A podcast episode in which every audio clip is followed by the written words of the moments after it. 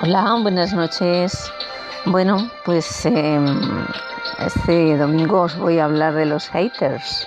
To hate en inglés significa odiar y la palabra hater em, se le asigna a todos aquellos que asumen esta práctica como hobby o afición de forma casi profesional. Ellos utilizan las redes sociales para denigrar a famosos, a celebrities, a no famosos. ¿Y qué se obtiene a base de denigrar o ofender a alguien? Personalmente, eh, yo considero que un hater es un ciberpsicópata online, que Internet eh, le da todas las herramientas, todos los instrumentos para que alegremente pueda derramar su odio, su frustración y su superego sobre cualquiera. Lo peor de todo ello es que no les conocerás por su nombre, se ocultan siempre bajo seudónimos, buscando llamar la atención, provocando, y con una falta de empatía social absoluta. Eh, digamos que el uso de haters en las plataformas sociales puede estar tutorado, o bien por partidos, o bien por organizaciones, con un determinado fin, por ejemplo, sacar de las listas a un candidato. Eh, eso es un troll, realmente, no es un hater. Entonces, eh, pienso que las críticas destructivas son peores aún si no hay ningún tipo de objeto. O sea, es hacer daño por hacer daño, denigrar a la gente, mm, por ejemplo, a la gente sin hogar, solo por placer. ¿eh? Entonces, ¿de qué pasta está hecha un hater? De valentía no, porque no dan sus datos, no dan sus nombres, sus direcciones para recibir ese trato correlativo a su comportamiento, sino que incluso se hacen famosos tras esos seudónimos y atacan la vulnerabilidad, la debilidad y los errores que todos los seres humanos tenemos. Mm, ellos también.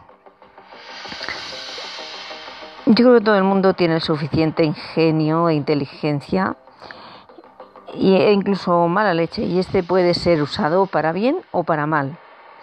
Y la provocación solo, solo se debe usar para llamar la atención sobre causas nobles, sobre causas culturales, sobre eh, causas dignas y que merezcan la pena. Quizá mm, ellos se crean superiores y capaces de manipular a las masas, olvidando que cada ser, cada persona, cada ser humano eh, posee una opinión y una actitud crítica muy distinta y muy respetables todas. En realidad, eh, un hater o un troll no denota buena salud mental. Y pienso que las mm, propias plataformas, Twitter, Facebook, eh, deberían bloquearlos directamente.